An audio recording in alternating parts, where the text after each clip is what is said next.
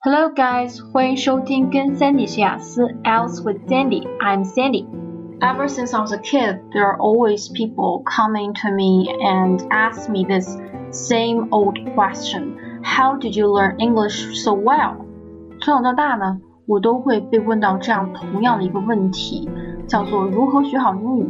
你是怎么学好英语的呢？老师，我应该怎么样才能考一个理想的雅思分数呢？老师，你看看我能不能不背单词、不背句子、不看语法就把英语学好呢？这样诸如此类的问题。所以今天在我们的节目里，我们就来一期特别节目，专门回答一下大家关于各种英语的问题。My story with English starts now。我其实呢，比现在大多数的孩子学习英语起步都晚。小学四年级的时候才开始学英语，然后四五年级那时候呢，英语课真是不堪回首。对于我来说，觉得每天都是那种特别压抑，然后乌云密布的感觉。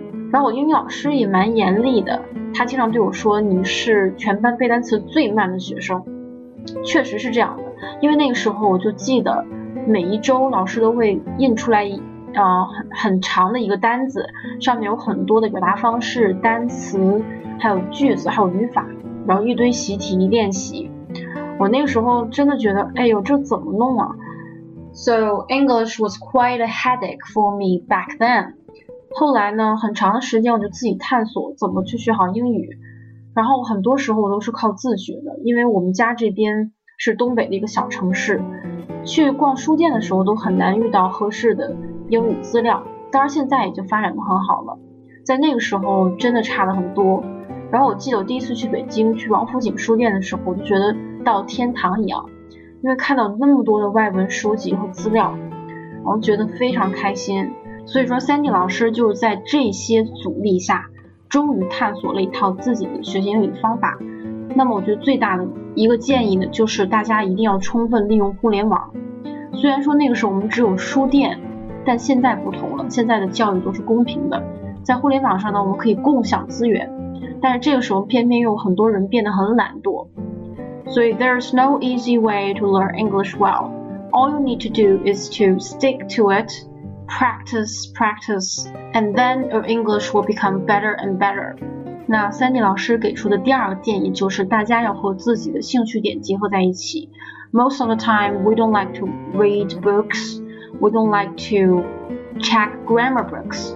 But if you like music, right, you can listen to English songs. If you like watching movies, you can watch British movies or American movies. If you like sports, then you can watch NBA Live online with English subtitles. 如果你喜欢音乐，那你就去听英文的歌曲；如果你喜欢电影，就看英美的电影；如果你喜欢 运动的话，那你可以看一下现场的英文版解说的这样的 NBA 直播。总之呢，你要找到一个点，一个方法，让自己 fall in love with English, right? So that is really, really important these days. 那三季老师给出的第三个建议就是 try to see English as a lifestyle, as a kind of fashion that you need to chase after. I think learning English is a way to express yourself, to show that you are positive towards life. 所以说，学习英语呢，它其实是一种积极的人生态度。学习英语呢，又是一种时尚。年轻人不能说我一张口英语就非常差，这样你自己觉得脸面上也不好看。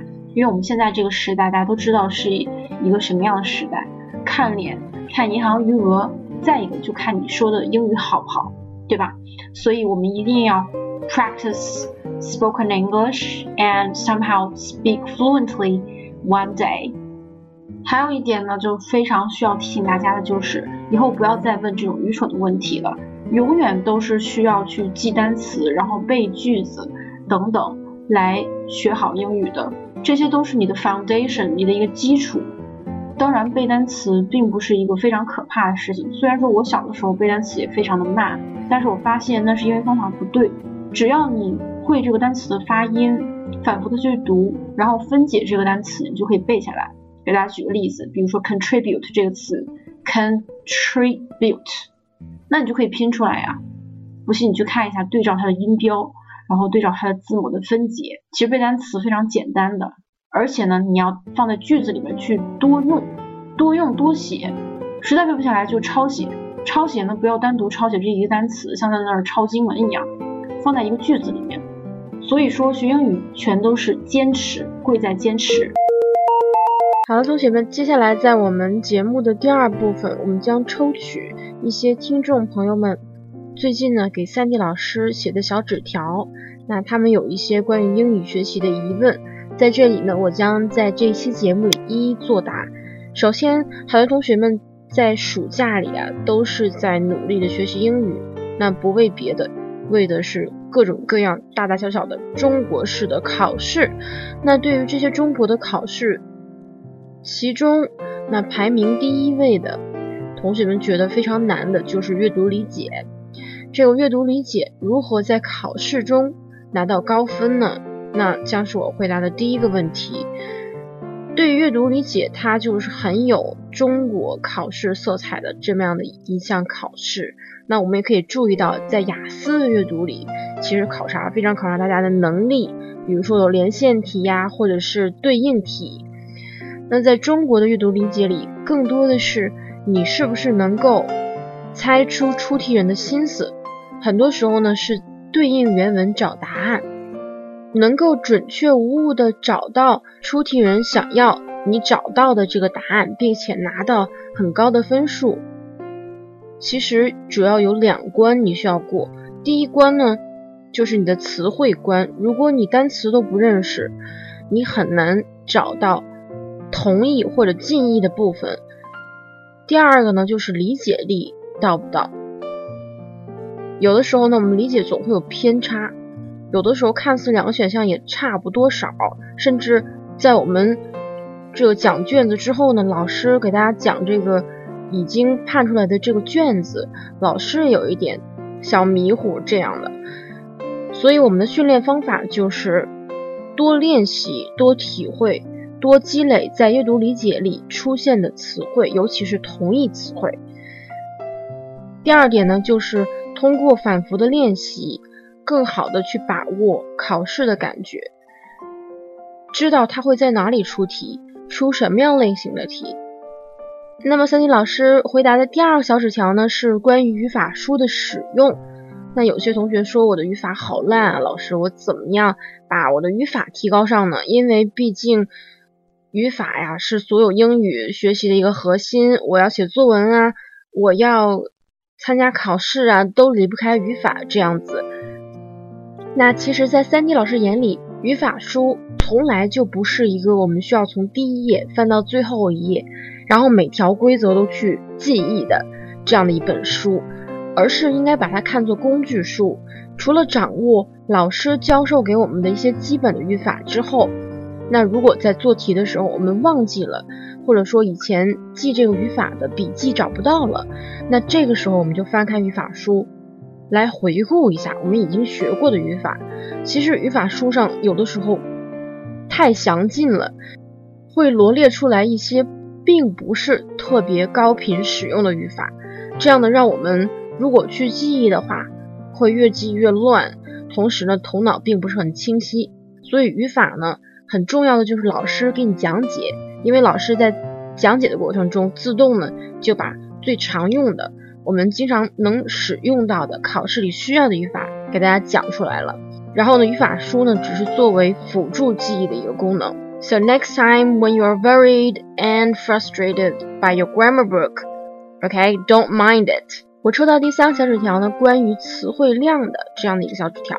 那这个小纸条呢，我抽到它也是代表了很多啊同学们或者小烤鸭们给三级老师反复提问的这样的一个很有代表性的问题。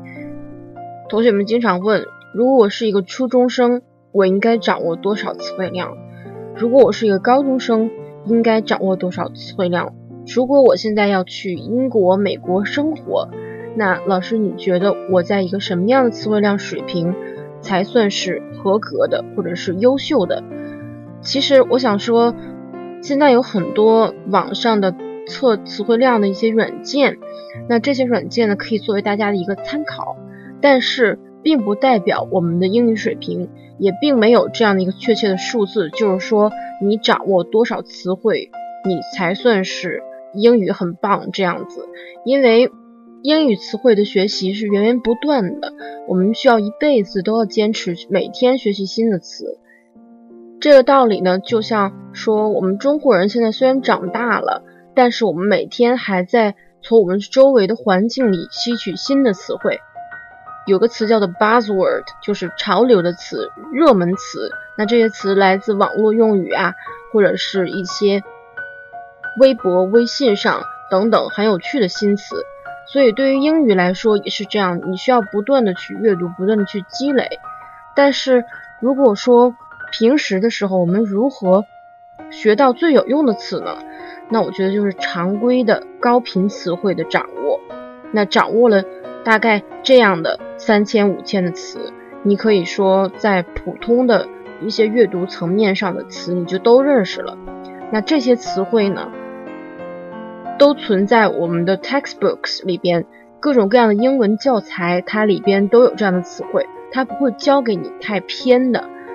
那平时我们自己阅读的时候，看一些英文的书报啊、杂志啊，可能会遇到一些生僻的词汇，所以基础很一般的同学，我不建议他读太难的这样的原版的图书啊或者杂志。但是呢，偶尔呢，你可以去挑战一下自己，拿一篇过来查一查。关于词汇书呢，很多同学都是拿到这个红宝书的时候，非常的 excited，非常的。兴奋，然后信誓旦旦的说：“好了，这一暑假我就要把这个词汇书全都背下来。”其实呢，这件事情，三 D 老师呢不应该给你泼冷水，但是呢，我希望呢你能找到更正确的学习方法。所以我要说，其实这个是不现实的，unrealistic。因为很多的同学都翻在第一页啊，按字母排序之后 abandon，然后。接下来就一个单词都不背了，或者说他觉得这样背非常的枯燥乏味。我觉得最好的方式就是在句子中学。那这个单词即使你背下来了，它也是一个没有生命的单词。真正有生命力的单词呢，它会像你的 children 一样，你的孩子一样，每个单词你们都认识它，然后他们手拉手啊，拼出各样各种各样的图形。我们用这些。小单词来串成漂亮的句子，然后呢，在句子中发挥它们的作用，这样你的英语会越来越棒的。曾经我的英语老师说过这样的一句话，我觉得非常的棒。他说，英语好和英语不好的区别其实只有一墙之隔，那这一墙就是搭配。如果你搭配记得非常准确，比如说一个介词 focus on，集中精力的这样的一个短语，那我们知道用 focus 动词，然后后面是 on。而不是其他的。那这种小的介词看似不起眼，但是如果你记了二十多个，记了二百多个，一点点一点点，两千多个，最后你的英语非常的棒。所以很多时候呢，不要光嚷嚷着我要背下来背下来，更多是要背的准确。那我记得我在上高中的时候，有一个很好的朋友，他非常努力，他学习英语呢也非常的刻苦。只是有一天，我偶尔打开他的笔记，才发现他的英语笔记上有好多的错误。那你觉得这样的人他能学好吗？所以我们要善待每一个单词，认真学每一个短语、每一个句子，这样我们学到一个就是一个，总有一天我们会变得非常的强大。我抽到的第四个小纸条呢，是关于口语方面的。这同学说。口语不好该怎么办呢？三 D 老师，其实口语呢，就会经常让我想到听力上的问题。那口语和听力它永远是绑定的两种能力。在我的教学过程中，我从来没有遇到过口语好但是听力不好的人，或者说听力非常好但口语不好的人。那我想大家也应该清楚，三 D 老师给出的是一个什么样的方案吧？如果你口语不好，那你就多听。多听这个欧美人说的这些英语，就像我们电台里其他的节目一样。每一个节目呢，点开黄色的这个按钮，都会有它的文本。大家对应着文本，慢慢的去品味这些发音的原汁原味儿，然后进行模仿，这是一个最好的锻炼。因为学好英语呢，发音非常重要。那如果说你的年龄呢已经是十二岁以上，并且没有请到一对一外教纠正发音的这样的条件的话，那我说最好的方式就是去看美剧，然后呢去模仿它的发音，或者找一些演讲，演讲呢是最好的模仿材料。好了，这就是三 D 老师这一期关于大家英语学习方面的指导特别节目。I hope all of you have learned a lot。同时呢，欢迎大家关注我的微信公众号，跟 Sandy 学雅思。大家关注的方式呢很简单，那输入 S A N D Y Sandy，然后中文的拼音雅思 Sandy 雅思就可以找到我的公众号了。同时在节目的最后，也祝大家的英语在暑假里能够重新出发，带上 Sandy 老师的祝福或建议，不断提升自己，圆自己的漂亮英文梦。Okay, I'll see you next time. Bye.